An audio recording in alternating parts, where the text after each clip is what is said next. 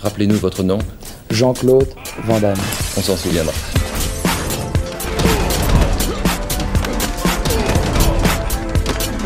Van Damme Express.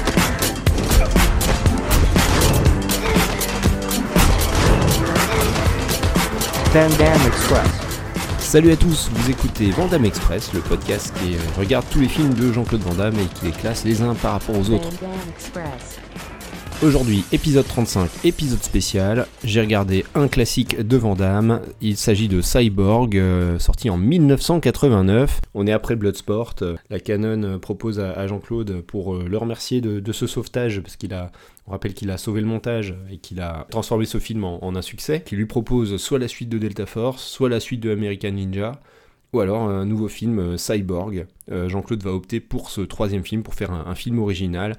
Alors c'est un film qui, est, qui, qui sort, qui sort un petit peu de nulle part, étant donné que la Canon devait euh, initialement faire un film Les Maîtres de l'Univers et également un film euh, Spider-Man. Euh, oui, la Canon avait quelques licences Marvel à l'époque. Mais ces deux films tombent à l'eau. Albert Pune, qui est le réalisateur, qui est euh, dans le giron de la Canon à ce moment-là, va concocter un, script euh, en, quelques, jours pour réutiliser euh, les investissements qui ont été faits, les 2 millions de dollars qui avaient été injectés pour notamment les décors, les costumes, qui vont être réutilisés pour ce, script de Cyborg, script original. Chuck Norris est initialement associé au projet, puis finalement, ça sera, ben, comme je l'ai raconté, c'est Jean-Claude qui va choisir de faire finalement ce film. Euh, Chuck fera la suite, euh, bien sûr, de, de Delta Force, réalisé par son frangin.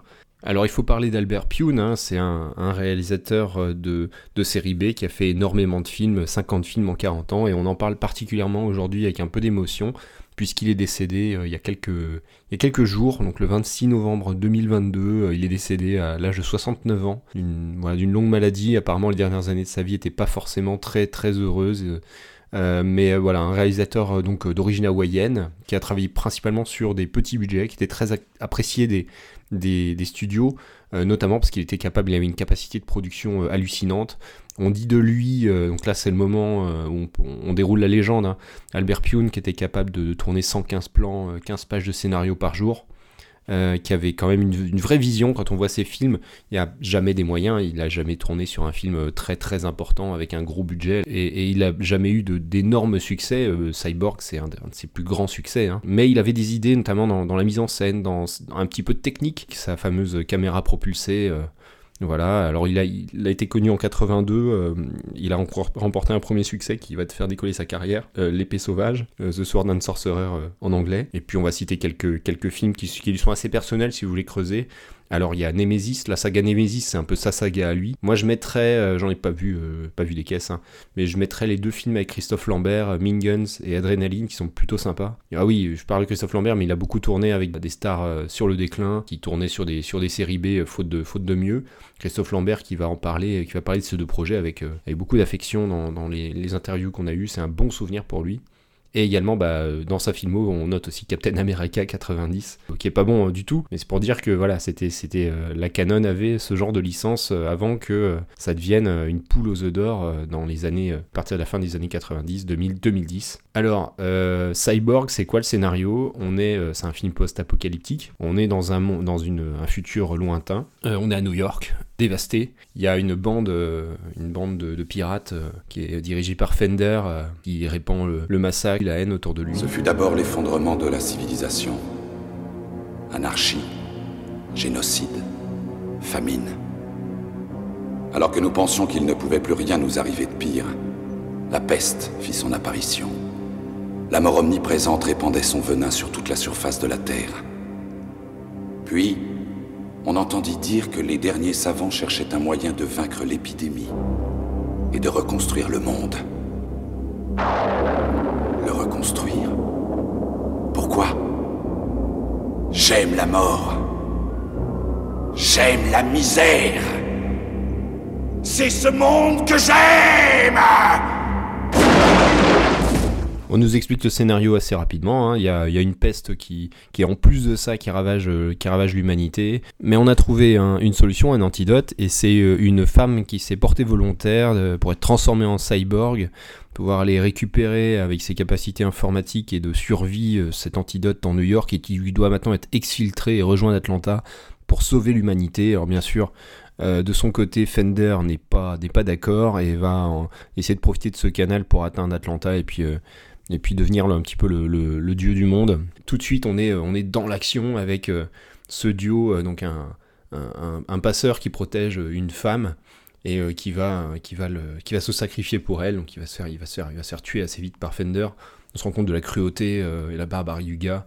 Voilà, on voit des, on voit des décors complètement détruits, dans les flammes, des décors très urbains, avec des gens qui sont crucifiés, nus dans les rues. Fender va capturer cette, cette cyborg qui s'appelle Pearl Prophet, qui est un peu déshumanisée euh, dans le sens où elle prend des, elle prend des, euh, des décisions euh, voilà, contre toute émotion. euh, voilà, elle va décider notamment de suivre Fender parce qu'elle pense qu'elle a plus de chances avec lui euh, d'atteindre Atlanta plutôt que de, suivre euh, Gibson. Je n'ai pas encore parlé de Gibson, c'est le rôle euh, que joue euh, Jean-Claude Van Damme dans, dans le film Gibson Rickenbacker. Alors, bien sûr, on fait le lien avec euh, Mel Gibson dans Mad Max. Le film ressemble pas mal à Mad Max euh, visuellement et dans le, dans le traitement des trucs post-apocalyptiques, des thèmes.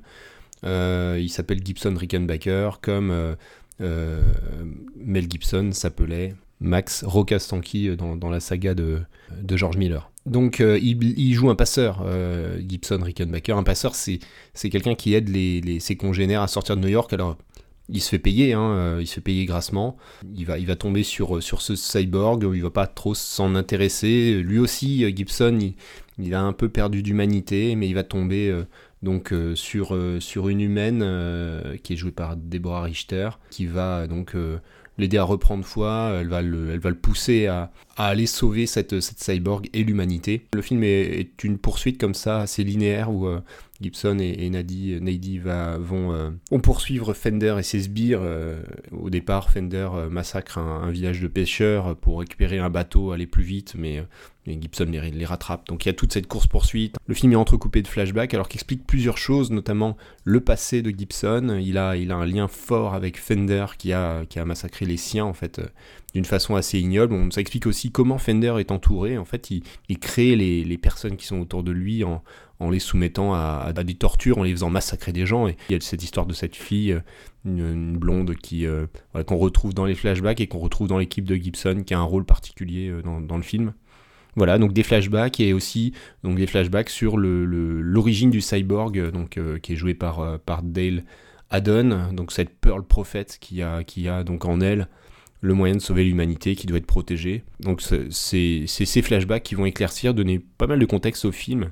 Sinon on est dans un film, euh, un film d'action avec euh, beaucoup de, beaucoup de scènes de combat, mais également beaucoup de scènes euh, un peu donc de, parcours de ces décors, des scènes de dialogue, des scènes un peu oniriques où on sent tout le, le côté désespéré, désespéré de, de, cette, de, ce- contexte, de ce, de ce futur apocalyptique. Ça, c'est un thème, je pense que c'est quelque chose qu'on doit, qu'on doit largement à Albert Pune. Dans ce film, il y a, il y a une, une vraie vision d'artiste, alors très années 80, euh, mais je pense qu'il est, temps, euh, il est temps de tourner euh, une page et de parler des notes après ce petit extrait. Nous vous avons choisi parmi nos confrères pour votre forte personnalité et surtout pour vos compétences en informatique.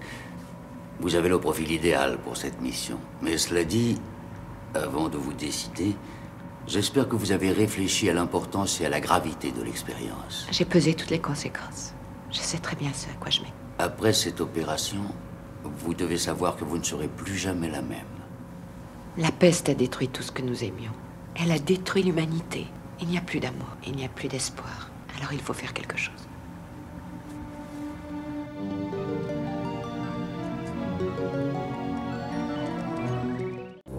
Arrêtez-la. Laisse-la partir. À Atlanta, Elle a un remède pour guérir la peste. Laisse-la s'en aller. je veux ce remède. Pourquoi faire J'aurai la puissance d'un dieu. On pourra vaincre la misère avec remède. La misère, j'aime la On misère. va pouvoir changer le monde. J'aime ce monde. Ah, au diable. Pauvre connard. Je suis le diable. Je n'ai pas l'intention de vous suivre. Vous n'êtes pas assez fort pour m'escorter. Avec Fender, on n'a aucune chance. Il me tuerait peut-être. Vous, il vous tuerait sûrement. Il faut l'anéantir ainsi que ses hommes. À Atlanta, nous avons les moyens de le faire. Je suis en train de le conduire vers la mort. Nul ici ne peut l'arrêter. Pas même vous. Alors, note artistique, j'étais bien emmerdé parce que euh, c'est un film qui est un peu fauché, qui a pas beaucoup de moyens, euh, mais il y a une vraie vision artistique. Il y a- vraiment y a une dizaine de plans qui me reviennent en tête, qui sont très soignés, avec une lumière euh, très belle. Je pense à, cette, cette photographie donc, dans tout le final avec cette pluie diluvienne. Euh, c'est très réussi. Il y a, euh, ces passages dans les égouts aussi qui est, plutôt chouette. Euh, les décors sont bien, on, y croit, on est dedans, c'est désespéré, Il y, a, donc il y a une histoire hein, au- autour, de, la post-production de ce film, puisque initialement donc Albert Pune voulait faire un, opéra rock muet en noir et blanc avec du heavy metal. Alors il n'y a toujours pas beaucoup de dialogue, mais ça c'était le plan initial, avec un premier montage qui a été complètement rejeté par la production. Il est revenu en deuxième montage en ajoutant des voix off. Euh, rejet également, donc euh, toujours pas de dialogue mais des voix off. Pune va être écarté du montage et donc euh, on va attendre le retour du tournage de Kickboxer avec Jean-Claude Van Damme et Sheldon Lettich qui vont remonter totalement Cyborg le film et donc la Canon va adorer ce montage. Donc initialement on devait avoir une ambiance ténébreuse avec une surreprésentation des symboles de Satan, du Christ. Ouais, la version de Van Damme et de Sheldon Lettich, elle est beaucoup plus orientée action avec un montage dynamique sur les scènes de, combat. On reconnaît un peu la touche, euh, si vous avez vu Kickboxer, Bloodsport, euh, au niveau du montage combat, on a des choses euh, très conjointes. On a l'ajout de la scène du massacre des pêcheurs qui n'était pas dans la version initiale, mais qui ajoute aussi dans l'ambiance ténébreuse et dans, le, dans la, couleur vraiment désespérée. Et on a cette narration autour du flashback traumatique qui est ajouté, flashback traumatique de Jean-Claude Van Damme, qui est ajouté et qui donne aussi pas mal de profondeur au film. Euh, à la place du heavy metal, on a une musique assez synthétique euh, qui, est, composée par Kevin Bassinson. Donc euh, Kevin Bassinson, pas grand chose, beaucoup de beaucoup d'assistance euh, à la production musicale sur beaucoup beaucoup de films. On note notamment, il a, il a bossé sur sur Polystory et Rocky Horror Picture Show dans les, les- grands films en fait sur lesquels il aurait pu bosser. Je trouve pas que ça soit une grosse réussite. Le son, pour moi, c'est très problématique sur ce film. Il y a la musique qui est vraiment un peu pénible, qui, qui rajoute au côté lancinant, un peu 80, baba cool. euh, ça rend pas le film très agréable, cette musique synthétique qui rajoute encore plus à la lourdeur du- de l'ambiance. Il y a également le, le son, alors tous les effets sonores pour moi c'est très raté, les flingues sont assez chouettes mais ils font des, ils font des bruits de pistolet laser euh, quand euh, on entend, entend pas des stoing, des bruits de- de- d'élastique qui... Enfin, c'est pas terrible. Et alors les bruits de combat, je vais vous mettre un petit montage parce que euh, ça vaut son pesant de cacahuètes. Il doit y avoir deux bruits de coups euh, portés.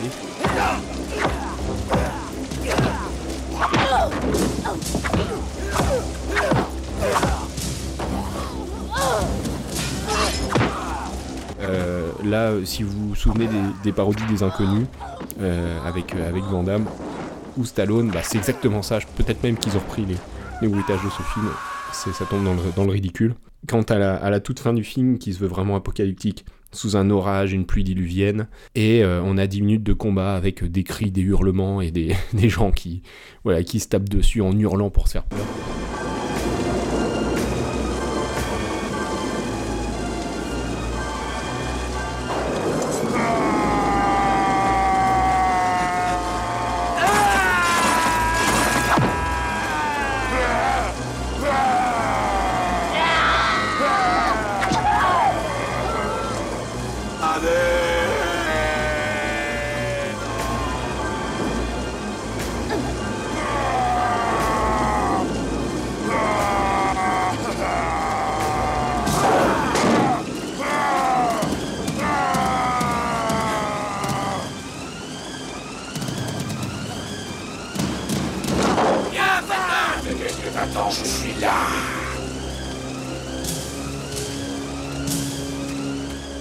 Voilà, on est.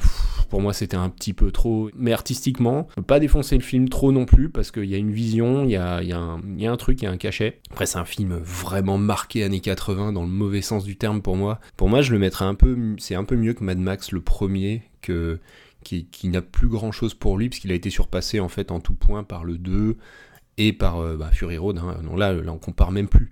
Mad Max 2, c'est 10 fois mieux que Cyborg. Ah, Cyborg, ça se défend quand même pour un film de fin, fin des années 80.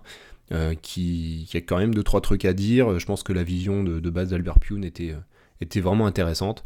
Mais le, le film qu'en a fait Van Damme est peut-être même plus efficace et euh, traverse peut-être mieux l'épreuve du temps.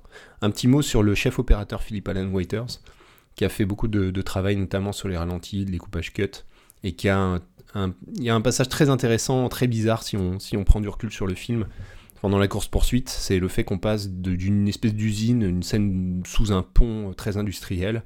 Les, héros vont, passer par une, trappe dans, le sol pour aller dans les égouts et vont être poursuivis par les méchants.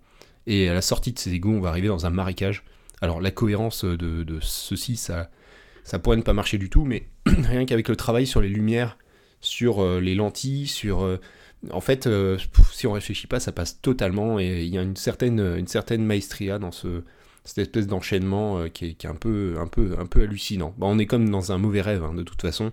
Donc ça se poursuit avec cette espèce de, parcours dans ces, décors euh, complètement déshumanisés, vidés de toute substance. Voilà, 5,5, note artistique. Donc euh, 5,5, c'est c'est pas ignoble, hein, mais c'est pas un film très agréable à regarder, qui a une vision, qui a quelque chose d'intéressant. Euh, 5,5, c'est un peu mieux que Full Contact, euh, que Bloodsport. euh, voilà, c'est quand même moins bien, beaucoup moins bien que, Risk Maximum et compagnie.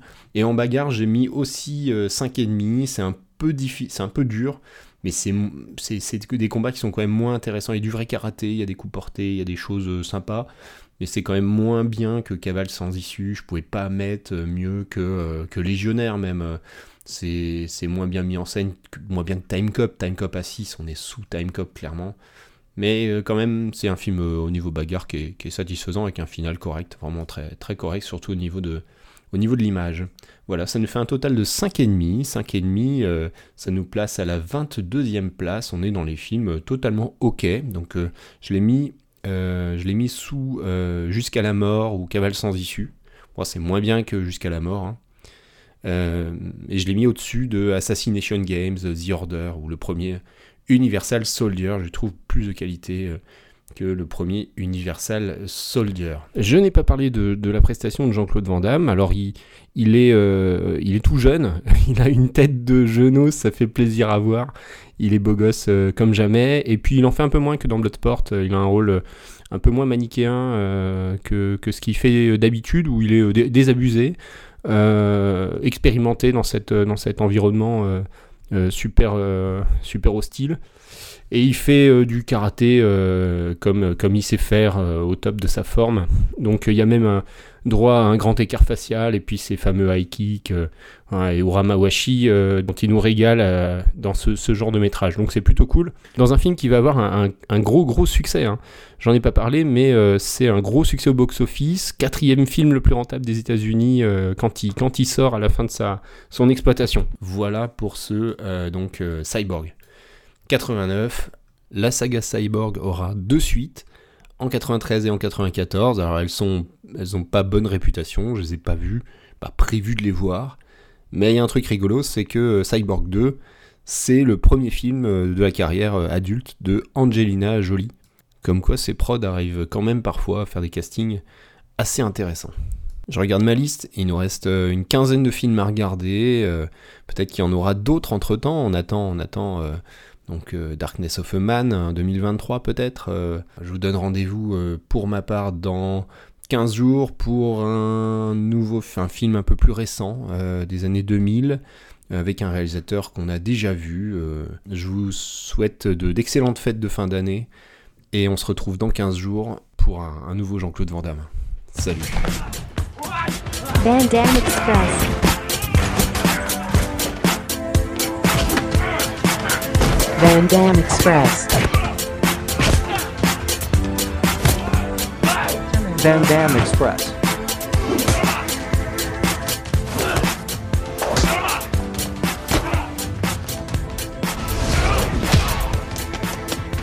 La route Là où on va, on n'a pas besoin de route.